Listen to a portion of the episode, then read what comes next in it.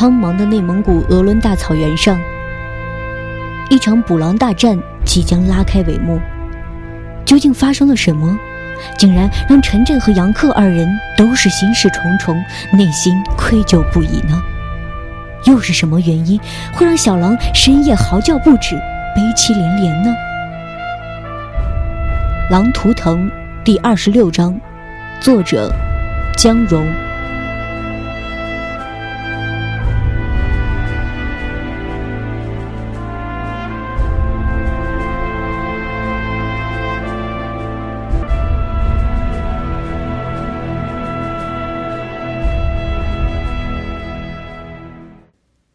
晚饭后，包顺贵从毕力格家来到陈震的蒙古包。他慷慨地发给了陈震和杨克一个可装六节电池的大号电筒。以往这是马官才有资格用的武器和工具。包顺贵特别交代了任务：那个，如果狼群攻到羊群旁边，你们俩就开大手电，不准点爆竹，让你们家的狗缠住狼。这个我已经通知了你们附近几家，一见到你们打量。大伙儿都得带狗过来喂狼，想不到你们养条小狼还有这么大的好处嘞！要是这次能引来母狼和狼群，再杀它个七八条，那咱们又能打个大胜仗了。就是只杀了一两条母狼，也算胜利。牧民们都说今天夜里母狼准来，他们都要我毙了小狼，把小狼扒了皮挂起来，再把狼尸扔到山坡野地。让母狼全死了心，可我不同意。我跟他们说，我就怕母狼不来呢。用小狼来引大狼，这机会上哪儿找啊？你们说是不是？这回大狼可得上当了。你们俩也小心点哈。这么大的手电，能把人的眼睛晃得几分钟内跟瞎了一样。哼哼，那狼就更瞎了。不过嘛，你们也得准备铁锹、铁棒，以防万一嘛。陈震和杨克连连答应。包顺贵忙着到别的包去布置任务。严禁开枪惊狼，走火伤人伤畜，就急急的走了。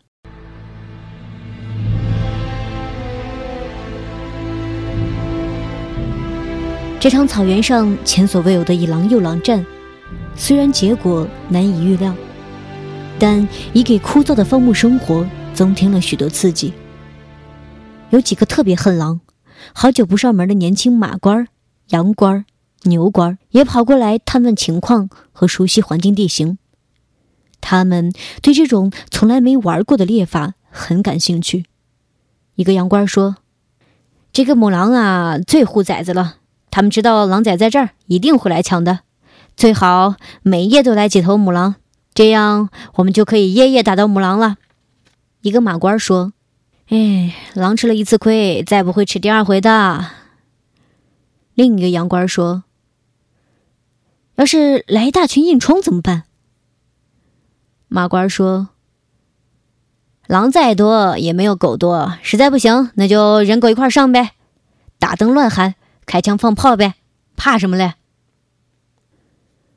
人们都走了以后，陈震和杨克心事重重的坐在离小狼不远的毡子上。两人都深感内疚。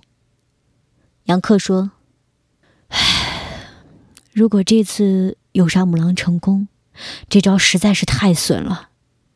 掏了人家的全窝崽子还不够，还想利用母狼的爱把母狼也杀了。以后咱俩可真得后悔一辈子呀。”陈震垂着头说：“我现在也开始怀疑自己。”当初养这条小狼究竟是对还是错呢？为了养一条小狼，已经搭进去六条狼崽的命了，以后还不知道要死多少呢。唉，可我已经没有退路了。科学实验有时候真跟屠夫差不多。比利格阿爸主持草原也真不容易。他的压力太大了。一方面，他要忍受牲畜遭狼屠杀的悲哀；另一方面还要忍受不断去杀害狼的痛苦。两种忍受，都是血淋淋的。他只能铁石心肠的来维持草原各种关系的平衡。我真想求腾格里告诉母狼们，今晚千万别来，明晚也别来，可别自投罗网啊！再给我一点时间，让我把小狼养大，咱俩一定会亲手把它放回母狼身边去的。唉。上半夜，毕利格老人又来了一趟，检查陈震和杨克的备战情况。老人坐在两人旁边。默默抽旱烟，抽了两袋烟锅以后，老人像是安慰他的两个学生，又像是安慰自己，低声说道：“过些日子蚊子一上来，马群还要遭大难。不杀些狼，今年的马驹子就剩不下多少了。腾格里也会看不过去的吧？”杨克问。阿爸，依您看，今晚母狼会不会来？老人说：“难说啊。用人养的小狼来迎母狼，我活了这把年纪，还从来没使过这种损招，连听都没听说过。这包主任呀，非叫大伙儿利用小狼来打一次围。”马驹死了那么多，不让包主任和几个马官杀杀狼、消消气儿，能成吗？老人走了，盆地草场静悄悄的，只有羊群咯吱吱的反刍声，偶尔也能听到大羊甩耳朵轰蚊子的扑噜噜的声音。草原上第一批蚊子已悄然出现。但这只是小型侦察机，还没有形成轰炸机群的凌厉攻势。两人轻聊了一会儿，互相轮流睡觉。陈震先躺下，杨克看着腕上的夜光表，握着大电筒，警惕四周动静，又把装了半捆爆竹的书包挂在脖子上，以防万一。吃饱马驹肉的小狼，从天还没有黑。就绷紧铁链，蹲坐在狼圈的西北边缘，伸长脖子，直直的竖着耳朵，全神贯注，一动不动，紧张的等待着他所期盼的声音。狼眼炯炯，望眼欲穿，力透山背，比孤儿院的孤儿盼望亲人的眼神还要让人心酸。午夜刚过，狼嚎准时响起。狼群又发动声音疲劳战，三面山坡嚎声一片。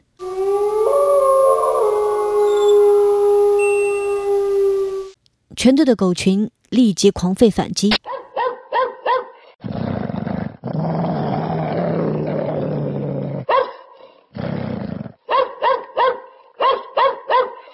巨大的声浪扑向狼群，狼嚎突然停止。但是狗叫声一停，狼嚎又起，攻势更加猛烈。几个回合过去，已经吼过一夜的狗群以为狼在虚张声势，便开始节约自己的声音弹药，减弱音量，减少次数。陈震连忙和杨克走进小狼，凭借微微的星光观察小狼。狼圈里铁链声哗哗作响。小狼早已急得围着狼圈团团转，他刚想模仿野狼嚎叫，就被狗叫声干扰，还常常被进出二郎、黄黄和一乐的吼叫拐带到狗的发声区。小狼一急，又发出慌慌、哗哗的怪声，他气得痛心疾首，甩晃脑袋。几个月来与狗们的朝夕相处。使他很难摆脱狗叫声的强行灌输，找回自己的原声。二郎带着狗们紧张的在羊群西北边来回跑动，吼个不停，像是发现了敌情。不一会儿，西北方向传来狼嚎，这次嚎声似乎距陈震的羊群更近。其他小组的狗群叫声渐渐稀落，而狼群好像慢慢集中到城镇蒙古包的西北山坡上。陈真的嘴唇有些发抖，悄声说道：“狼群的主力是冲着咱们的小狼来了，狼的记性真没得说。”杨克手握大电筒，也有些害怕。他摸了摸书包里的大爆竹，要是狼群集体硬冲。我就管不了那么多了，你打手电报警，我就往狼群里面扔手榴弹。狗叫声终于停止，陈真小声说：“快，快蹲下来看，小狼要嚎了。”没有狗叫的干扰，小狼可以仔细倾听野狼的嚎声。他挺直胸，竖起耳，闭嘴静听。小狼很聪明，他不再张口乱学，而是先练听力。使自己更多接受些黑暗中传来的声音，然后才学叫。狼群的嚎声仍然瞄准小狼，小狼焦急的辨认：北面嚎，它就头朝北；西面嚎，它就头朝西。如果三面一起嚎，它就原地乱转。陈震侧耳细听，他发现此夜的狼嚎声与前一夜的声音明显不同。前一夜的嚎声比较单一，只是骚扰威胁声，而此夜的狼嚎声却变化多端，高一声，低一声，其中似乎有询问，有试探，甚至有母狼急切呼儿唤女的声音。陈真听得全身发冷。草原上，母狼爱崽护崽的故事流传极广。为了教狼崽捕猎。母狼经常冒险活抓羊羔，为了守护洞中的狼崽，不惜与猎人拼命；为了狼崽的安全，常常一夜一夜地叼着狼崽转移洞穴；为了喂饱小狼，常常把自己吃的几乎撑破肚子，再把肚中的食物全部吐给小狼；为了狼群家族共同的利益，那些失去整窝小崽的母狼会用自己的奶去喂养他姐妹或表姐妹的孩子。毕利格老人曾说：“很久以前，俄伦草原上有个老猎人，曾见过三条母狼共同奶养一窝狼崽的故事。那年春天，他到深山里寻找狼崽洞，在一面暖坡发现三条母狼，躺成半个圈，给七八只狼崽喂奶。每条母狼肚子边上都有两三只狼崽。于是，他和猎手们。”不忍心再去掏那个窝。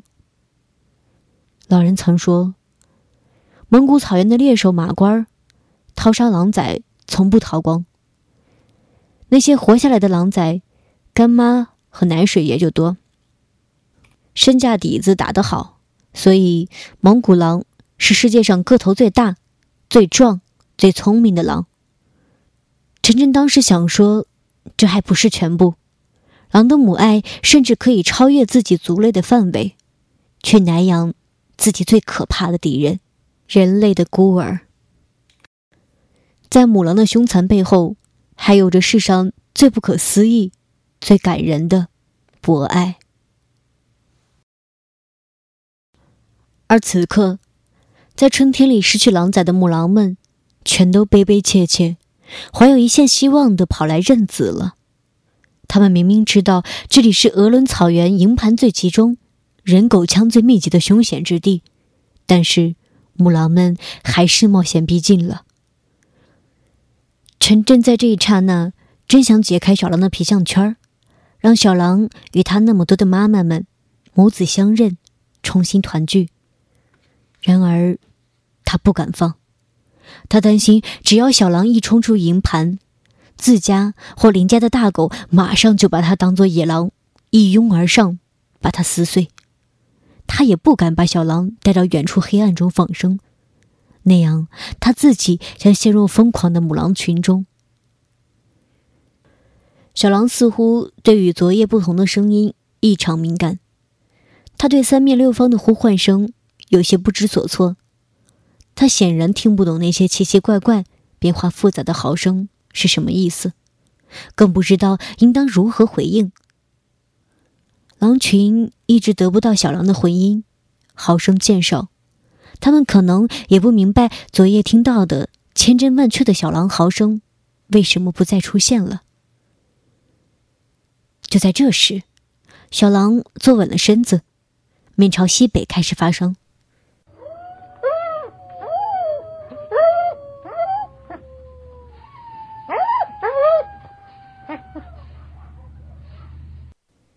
低下头，发出狼嚎的第一关键音，然后憋足气，慢慢抬头。乌音终于转换到欧音上。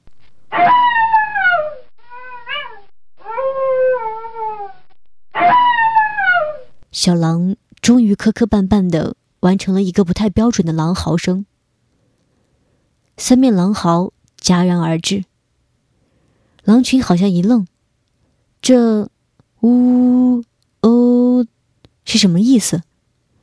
狼群有些吃不准，继续静默等待。过了一会儿，狼群里出现了一个完全模仿蒙古包旁小狼的嚎声，好像是一条半大野狼嚎出来的。晨晨发现自己的小狼也愣了一下，弄不明白那声嚎叫询问的是什么。小狼像一头刚刚被治愈的聋哑狼。既听不懂人家说话，又说不出自己想要的说的意思。天那么黑，即便打手势做表情，对方也看不见。小狼等了一会儿，不见回音，就自顾自的进一步开始发挥。他低头憋气，抬头吐出一长声。这次，小狼终于完全恢复到昨夜的最高水平。欧声绵长，带着奶声奶气的童音，像长箫，像薄簧，像小钟，像短牛号角。尾音不断，余波绵长。小狼对自己的这声长嚎颇为满意，他不等狼群回音，竟一个长嚎接着一个长嚎过紧引来了。由于心急，嚎叫的尾音稍稍变短。他的头越抬越高，直到鼻头指向腾格里。他亢奋而激越，嚎得越来越熟练，越来越标准，连姿势也完全像条大狼。长嚎时，他把长嘴的嘴型拢成像单簧管的圆管状，运足腹内的底气，均匀平稳的吐气拖音，拖啊拖，一直将一腔豪情全部用尽为止。然后再狠命吸一口气，继续长嚎。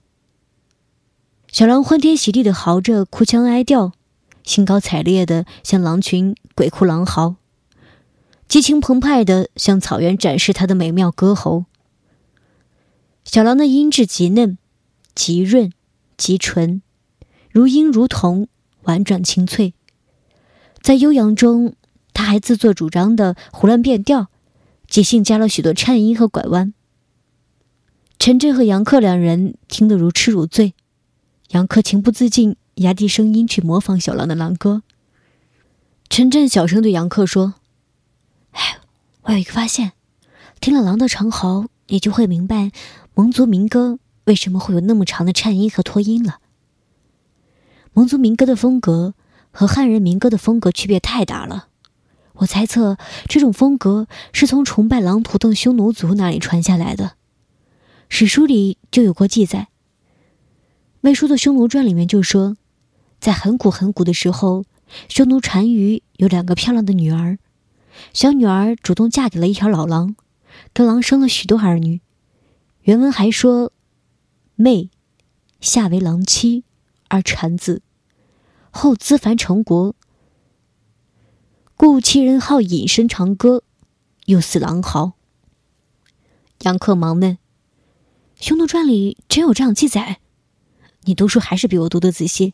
要是真有这个记载，那么就真的找到蒙古民歌的源头了。”陈震说：“那还有错？《匈奴传》我不知道看了多少遍了，里面好多精彩片段我都能背下来了。读书人来到蒙古草原生活，不看《匈奴传》哪成？”在草原，狼图腾真是无处不在。一个民族的图腾是这个民族崇拜和模仿的对象。崇拜狼图腾的民族肯定会用尽最多的可能去学习模仿狼的一切，比如游猎、狩猎技巧、声音传递、军事艺术、战略战术、战斗性格、集体团队精神、组织性、纪律性、忍耐性、竞争头狼、强者为王、服从权威、爱护家族和族群、爱护和捍卫草原、仰天敬拜腾格里等等等等。所以，我认为蒙古人的音乐和歌唱也必然受到狼嚎的影响，甚至是有意的学习和模仿。草原上所有其他动物，牛、羊、马、狗、黄羊、哈懒狐狸等等的叫声都没有这样悠长的拖音，只有狼歌和蒙古民歌才有。你再好好听听，像不像？杨克连连点头。哎，像，真的越听越像哎。你要是不说，我还真没往那儿琢磨。胡松华唱的蒙古赞歌，尤其是开头那段，那么多的拐弯颤音，那么长的拖音，活脱脱是从狼嚎那儿模仿过来的。这两年咱们听了这么多的蒙古民歌，几乎没有一首歌不带长长的颤音和拐弯拖音了。可惜没有录音机。要是能把狼嚎、狼歌和蒙古民歌都录下来，再做比较。那就一定能找出两者的关系来。陈震说：“咱们汉人也喜欢听蒙古民歌，苍凉悠长，像草原一样辽阔。可没人知道蒙古歌的源头原来是狼。不过现在内蒙的蒙族人都不愿意承认他们的民歌是从狼歌那儿演变来的。我问过好几个牧民，有的说不是，有的支支吾吾。这也不奇怪。”现在《红灯记》里面不是在唱“御井传四狼嚎”吗？那谁还敢说蒙古民歌是来源于狼呢？要不然那首敬祝伟大领袖万寿无疆的赞歌早该被封杀了，歌手也会被打成反革命。可事实就是事实，这绝不是巧合。听到这里，陈震叹道：“唉。”真正能够传递蒙古大草原精神的歌声，只有狼歌和蒙古民歌。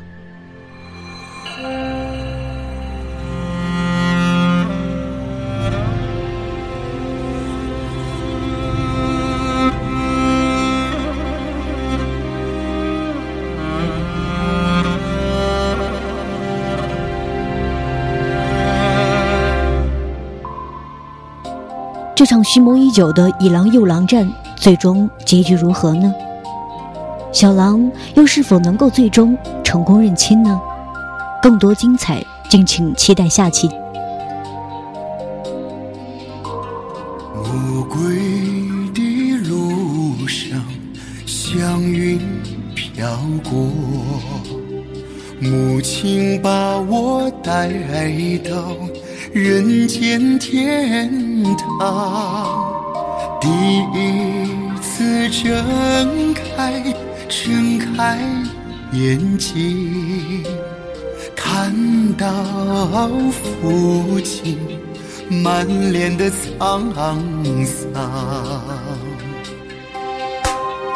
摇篮系在马背上。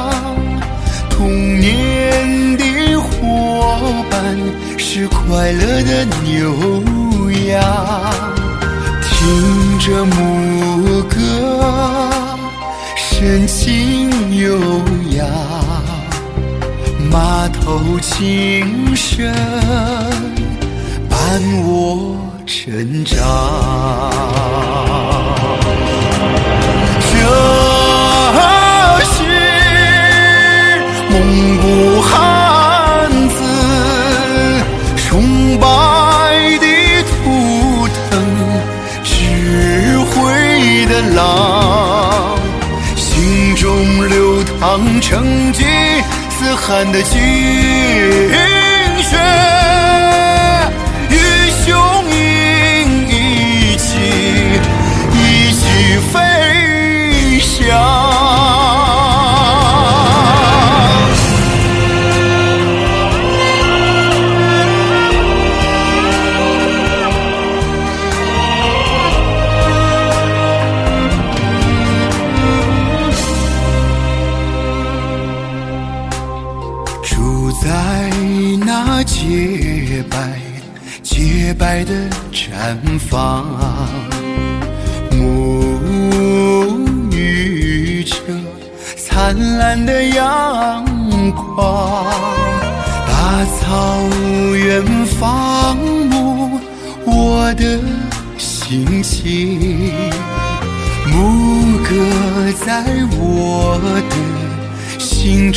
荡漾。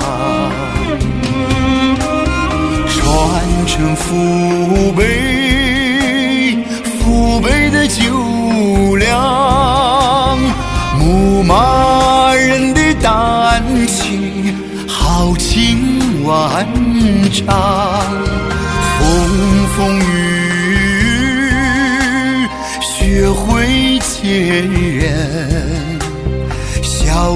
骁勇善战，铸就。顽强，这是蒙古汉子崇拜的图腾，智慧的狼，心中流淌成似汗的精血。